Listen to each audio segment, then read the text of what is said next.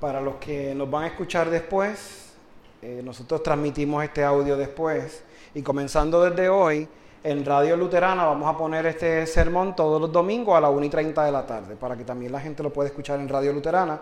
Estamos en las lecturas Hechos 11, 1 al 18. El Salmo es el 148. La segunda lectura es Apocalipsis 21, 1 al 6. Y el Evangelio está tomado de Juan, capítulo 13, versos 31 al 35. Vamos a abrocharnos los cinturones. Quiero comenzar con una historia.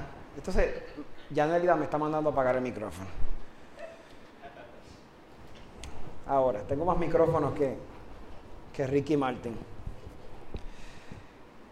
Fíjense que hay una historia que yo no sé si es cierta la historia, pero es una historia que escuché de una pastora hace mucho tiempo. Y a mí me gustó la historia y quise comenzar con ella hoy. Que usted está aquí no es accidente, no es casualidad, el Señor lo trajo. Y vamos a escuchar una palabra interesante.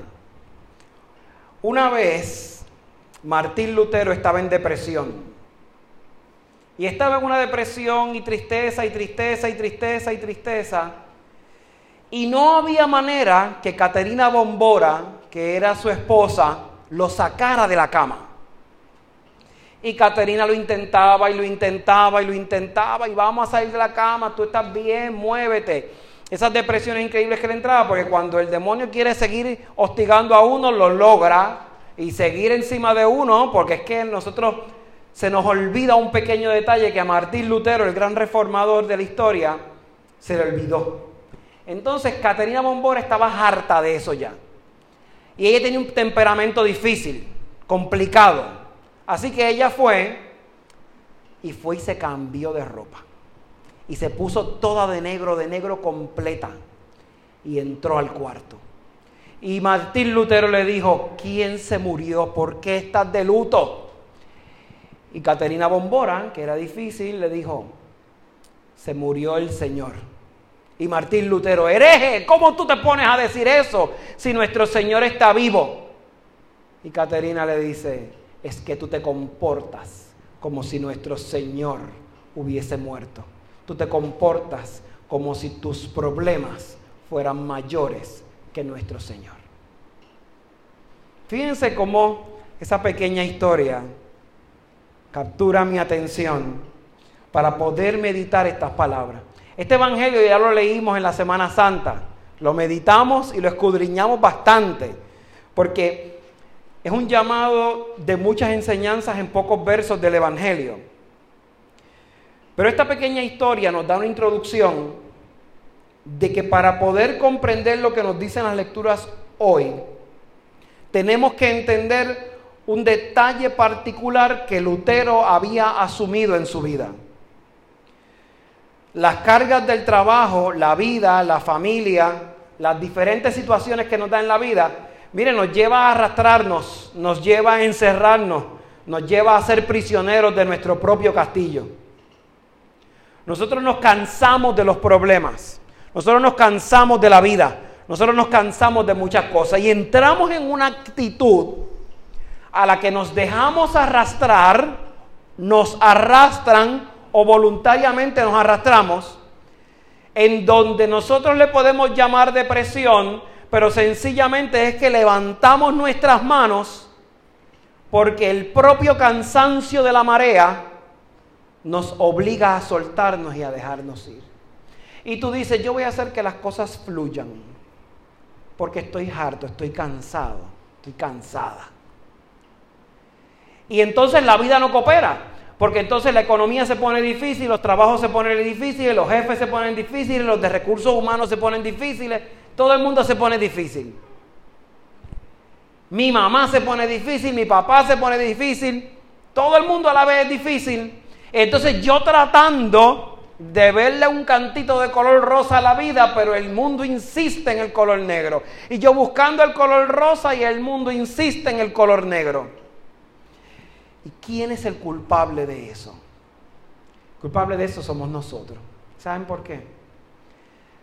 Porque como a Martín Lutero a nosotros se nos olvida que nuestro Señor, al que decimos Señor, que está vivo, es más grande que ese problema.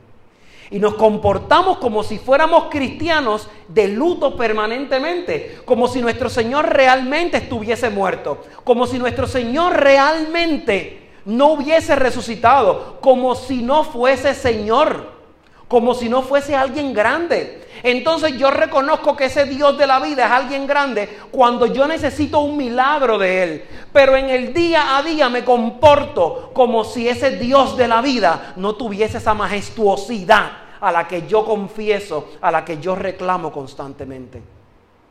Y Caterina estaba tratando de darle esa lección a Lutero porque aún los que peregrinamos en esta vida y servimos al Señor, se nos puede olvidar que servimos a un Dios vivo, no a un Dios muerto. No servimos a un Dios de muerte, servimos a un Dios de vida, a un Dios de paz, a un Dios de amor. Pero la paz no la voy a encontrar en el medio de una isla cogiendo sol la paz la voy a encontrar en el medio de la tormenta.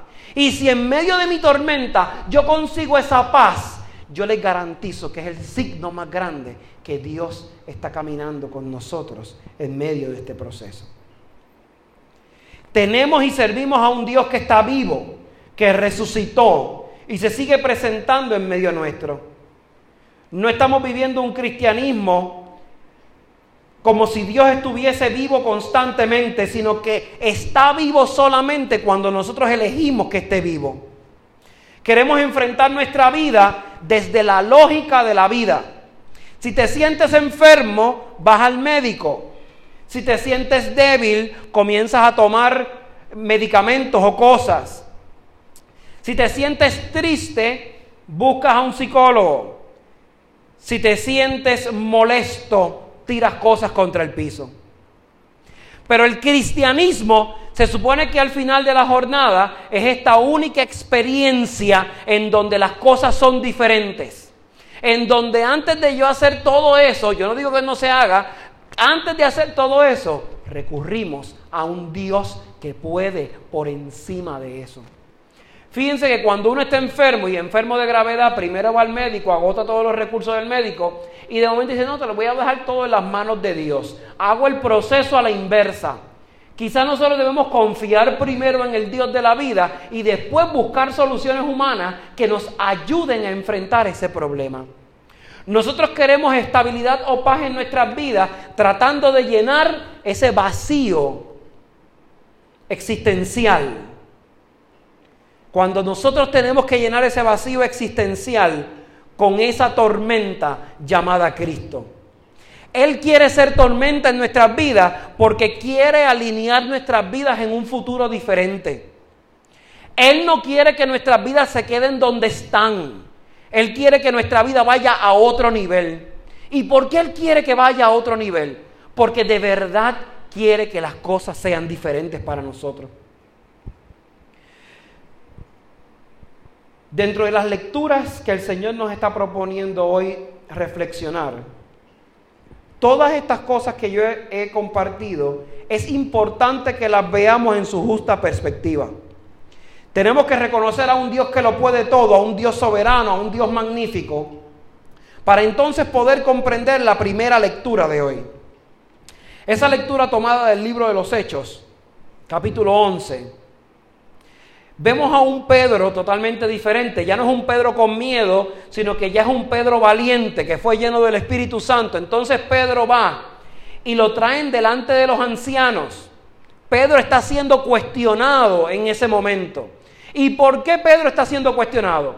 Pedro está siendo cuestionado porque hace algo a lo cual no estaba permitido a los judíos comer con incircuncisos.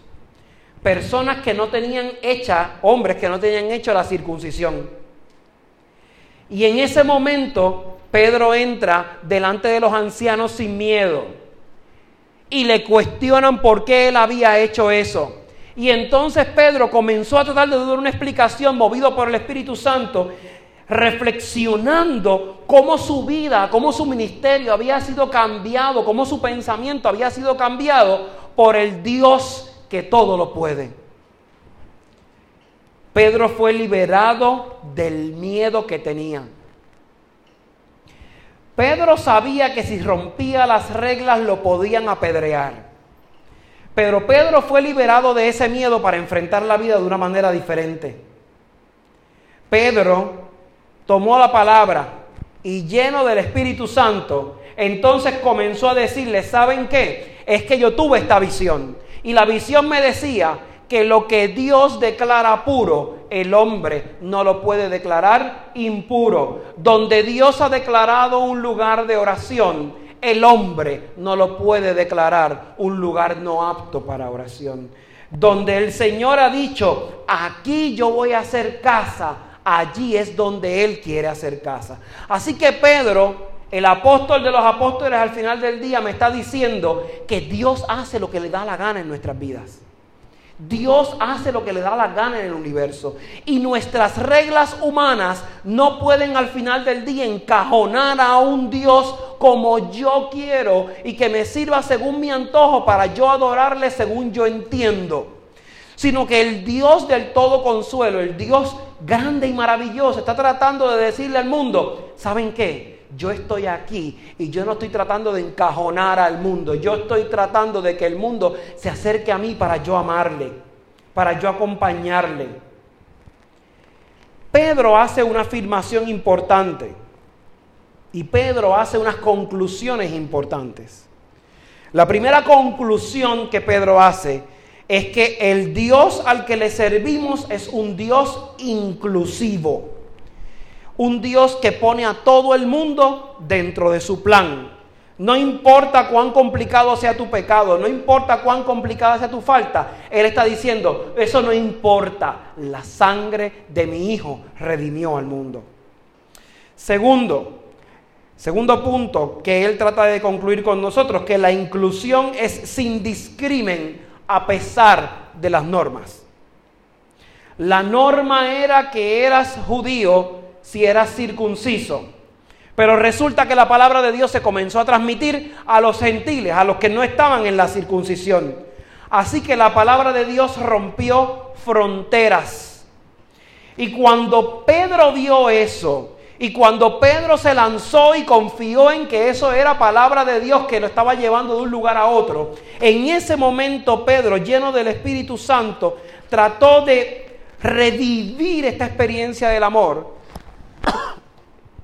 y de ese momento miró a los ancianos y le dijo, si Dios les concedió también el mismo don que a nosotros, que hemos creído en el Señor Jesucristo, ¿quién era yo para estorbar a Dios? ¿Cuántas veces estorbamos a Dios en la vida? Somos expertos estorbando el plan de Dios. ¿Y por qué somos expertos estorbando el plan de Dios? Porque alineamos las cosas según nosotros entendemos, según nuestra lógica, según nuestros estudios, según nuestro conocimiento, pero no desde el plan de Dios. Nuevamente Pedro les dice, ¿quién era yo que pudiese estorbar a Dios?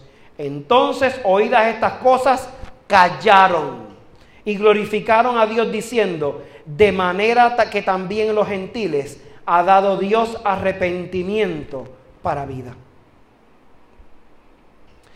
Eso quiere decir que tenemos hasta ahora, según la reflexión que hemos llevado, a un Dios vivo, a un Dios vencedor, a un Dios grande, a un Dios que puede pasar por encima de los problemas, a un Dios que declara inclusión, un Dios que es el que declara puro Él, no nosotros. Un Dios que liberó a Pedro del miedo. Un Dios que le reclama a Pedro constantemente que no le estorbe en su plan. Entonces, esas palabras definitivamente nos llevan a meditar el Evangelio de hoy. El Evangelio de hoy ya lo habíamos discutido y habla sobre el amor al prójimo sobre cómo nosotros tenemos que amarnos, sobre qué definición Dios da para el amor. Ese amor de ese Dios que está alegadamente vivo en nuestras vidas es un Dios que está tratando de transformarnos de tal manera que no le puedo decir a Dios cuán grandes son mis problemas, sino que le voy a decir a mis problemas cuán grande es mi Dios. Y al Dios al que yo estoy dispuesto a servir es un Dios que está tratando de manifestarse en mi vida y decir, yo quiero que tú me sirvas, pero me vas a servir bajo mis términos y condiciones. Y fíjate el primer término, vas a amar a Dios sobre todas las cosas y a tu prójimo como yo te he amado. Y la condición de yo te he amado es importante porque Él no se reservó nada para Él, inclusive su vida. Él se ofrendó completamente, Él se ofreció completamente. El segundo punto importante es que la marca que de verdad nosotros, nosotros somos cristianos no es al final del día que usted pertenezca a la iglesia X o Y o que lleve un título en el pecho, sino la marca grande de nuestra vida, que de verdad nuestra vida está entregada a Dios es que cuando la gente nos vea en la calle, cuando la gente nos vea donde sea, vea la marca del testimonio de Cristo, que podamos oler a Cristo. Que el sabor que demos sea sabor de Cristo. Y esas marcas nos las dan cuando aprendemos a amar. Y usted dice, ¿cómo es amar? Subrayando unos puntos importantes, perdonando. Si el vecino, si el compañero de trabajo, si el jefe, si quien sea, se te puso difícil, hay que perdonar. ¿Cuántas veces? 70 veces 7. Eso quiere decir muchas, muchas, muchas, muchas, muchas veces. Me dio en el lado derecho y mi respuesta natural es meterle un puño. Pues llegó el momento de poner el lado izquierdo y cuando se me gaste el lado izquierdo voy para el lado derecho. Comprensión. Parece que yo estoy llamado a comprender a mi pareja o a comprender a mis hijos, pero el Señor me dice, yo tengo que comprender al que está a mi lado. Y probablemente yo voy a una velocidad y a mí me gustan las cosas rápido, pero el que está a mi lado le gustan más lento. Así que yo voy a comprender a mi hermano y a mi hermana. Yo me voy a comprometer. Y yo no me voy a comprometer con Dios a venir los domingos a la iglesia. Si Dios se parara delante de nosotros y nos dice, si ese es el compromiso que tú me vas a dar, mejor no vengas. Dios quiere un compromiso completo en tu vida. Por eso es que te está pidiendo y te está exigiendo y te está diciendo, la manera que te van a reconocer como cristiano es que tú de verdad sigas mis preceptos, que se amen los unos a los otros. Si yo quiero saber si X persona es judía, pues yo lo reconozco por su gorrito, por cierta indumentaria. Los musulmanes también se reconocen, los budistas. Hay muchas denominaciones y muchas religiones que se reconocen de por sí por su indumentaria, por su vestimenta, por sus signos. Los cristianos entendemos que por llevar la cruz al final del día somos cristianos. La marca real no es esa. La marca real al final del día es que yo me sienta cristiano. Si yo me puedo mirar al espejo y con sinceridad decir, oye, de verdad yo creo que me estoy pareciendo a ser cristiano, entonces voy por buen camino. Pero ese proceso es doloroso porque tengo que romper con mi viejo yo. Tengo que romper con lo que yo soy renunciar para ser alguien diferente. Así que el amor que Dios me está pidiendo incluye la palabra renuncia. Y detrás de la palabra renuncia incluye la palabra confiar. Porque yo tengo que confiar en un Dios al que no estoy viendo, pero que me está dando la promesa no solo de la salvación, sino de que mi vida va a ser diferente. Que no importa que yo haya metido las patas 50 mil veces, una vez más Él lo está intentando conmigo. Eso quiere decir que como cristiano, aparte de confiar, tengo que ser solidario. Tengo que poner la otra mejilla, como mencioné anteriormente. Tengo que caminar con el que está a mi lado. Y sobre todas las cosas tengo que vivir. Ese amor incondicional, ese amor único, ese amor perfecto, ese amor maravilloso, es un amor exigente. Y ese amor exigente muchas veces nos lleva a situaciones en donde vamos a llorar.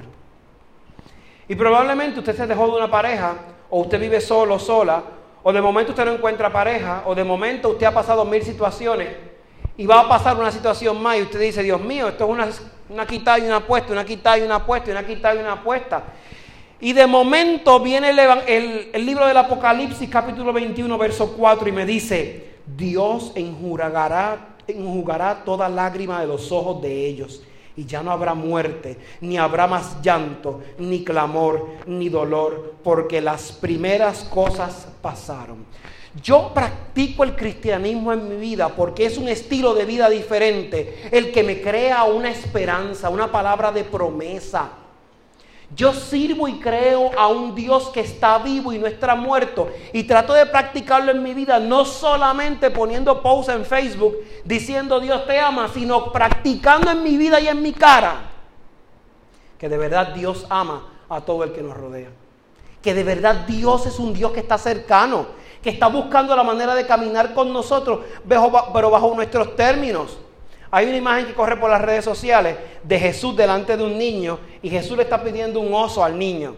Y entonces el niño no se lo quiere dar porque va a perder su oso. Pero en la mano de atrás Jesús tiene un oso más grande para darle al niño. Pero para poder darle el oso más grande, ¿qué tiene que hacer el niño? Soltar el más pequeño Mire mi hermano, mi hermana, probablemente para que el Señor comience a enjugar sus lágrimas, para que el Señor comience a crear esa palabra de promesa que está en el libro del Apocalipsis, usted tiene que soltar.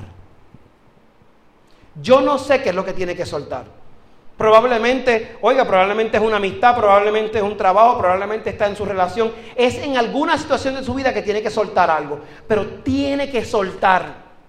Y tiene que soltar porque la palabra de promesa de ese Dios vivo, que de verdad está haciendo que mi corazón vibre todos los días y que da sentido a mi vida, necesita hacer un intercambio, un trueque conmigo. Entrégale eso que no quieres entregar y Él te va a dar algo más grande, increíble y poderoso. Pero yo debo de confiar en eso. Yo debo de dar un paso increíble en la vida. Yo debo soltar, confiar. He dicho esto en otras ocasiones. Cuando las águilas bebés están listas para volar, las águilas bebés no lo saben, pero su mamá lo sabe. Así que el águila empuja del nido a las crías, no porque no las ame,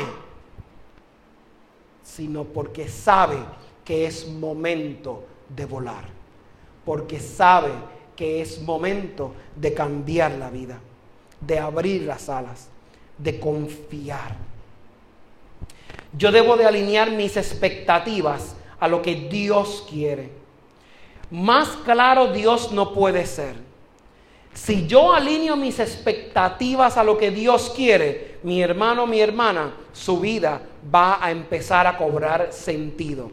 Ahora pregúntese, ¿qué es lo que Dios quiere en su vida? ¿Cuáles son las expectativas que Dios tiene para usted? Si Dios tiene la expectativa de que usted sea misionero y usted decide coger un trabajo permanente y comprarse una casa y estabilizarse en la vida, usted va en dirección contraria a las expectativas de Dios. Ahora, si Dios le está llamando a tener una familia y desde la familia usted va a evangelizar también y usted hace todo lo contrario y anda de pachanga día, tarde y noche, usted va en contrario de esas expectativas y usted no va a sentir la felicidad en su vida porque está en contrario de lo que Dios está marcando para la vida. Así que mi hermano y mi hermana, hoy llegó el momento de alinear nuestras vidas a lo que Dios quiere. Primero, en la primera lectura, tenemos que ser valientes confiar en Dios y proclamar su palabra. Segundo, en la segunda lectura, confiar en la promesa de que si yo suelto, Él va a enjugar mis lágrimas. Tercero, tengo que grabarme en mi corazón, tatuarme en mi corazón que debo de amar a Dios sobre todas las cosas, sobre todo, no hay excepciones, y después a todos los que me rodean. Al que soporto y al que no soporto. Al que me cae bien y al que no me cae bien. El que me habla estrujado y el que no me habla estrujado. A todos. Porque este Dios maravilloso no hizo excepción. Que el Señor les bendiga.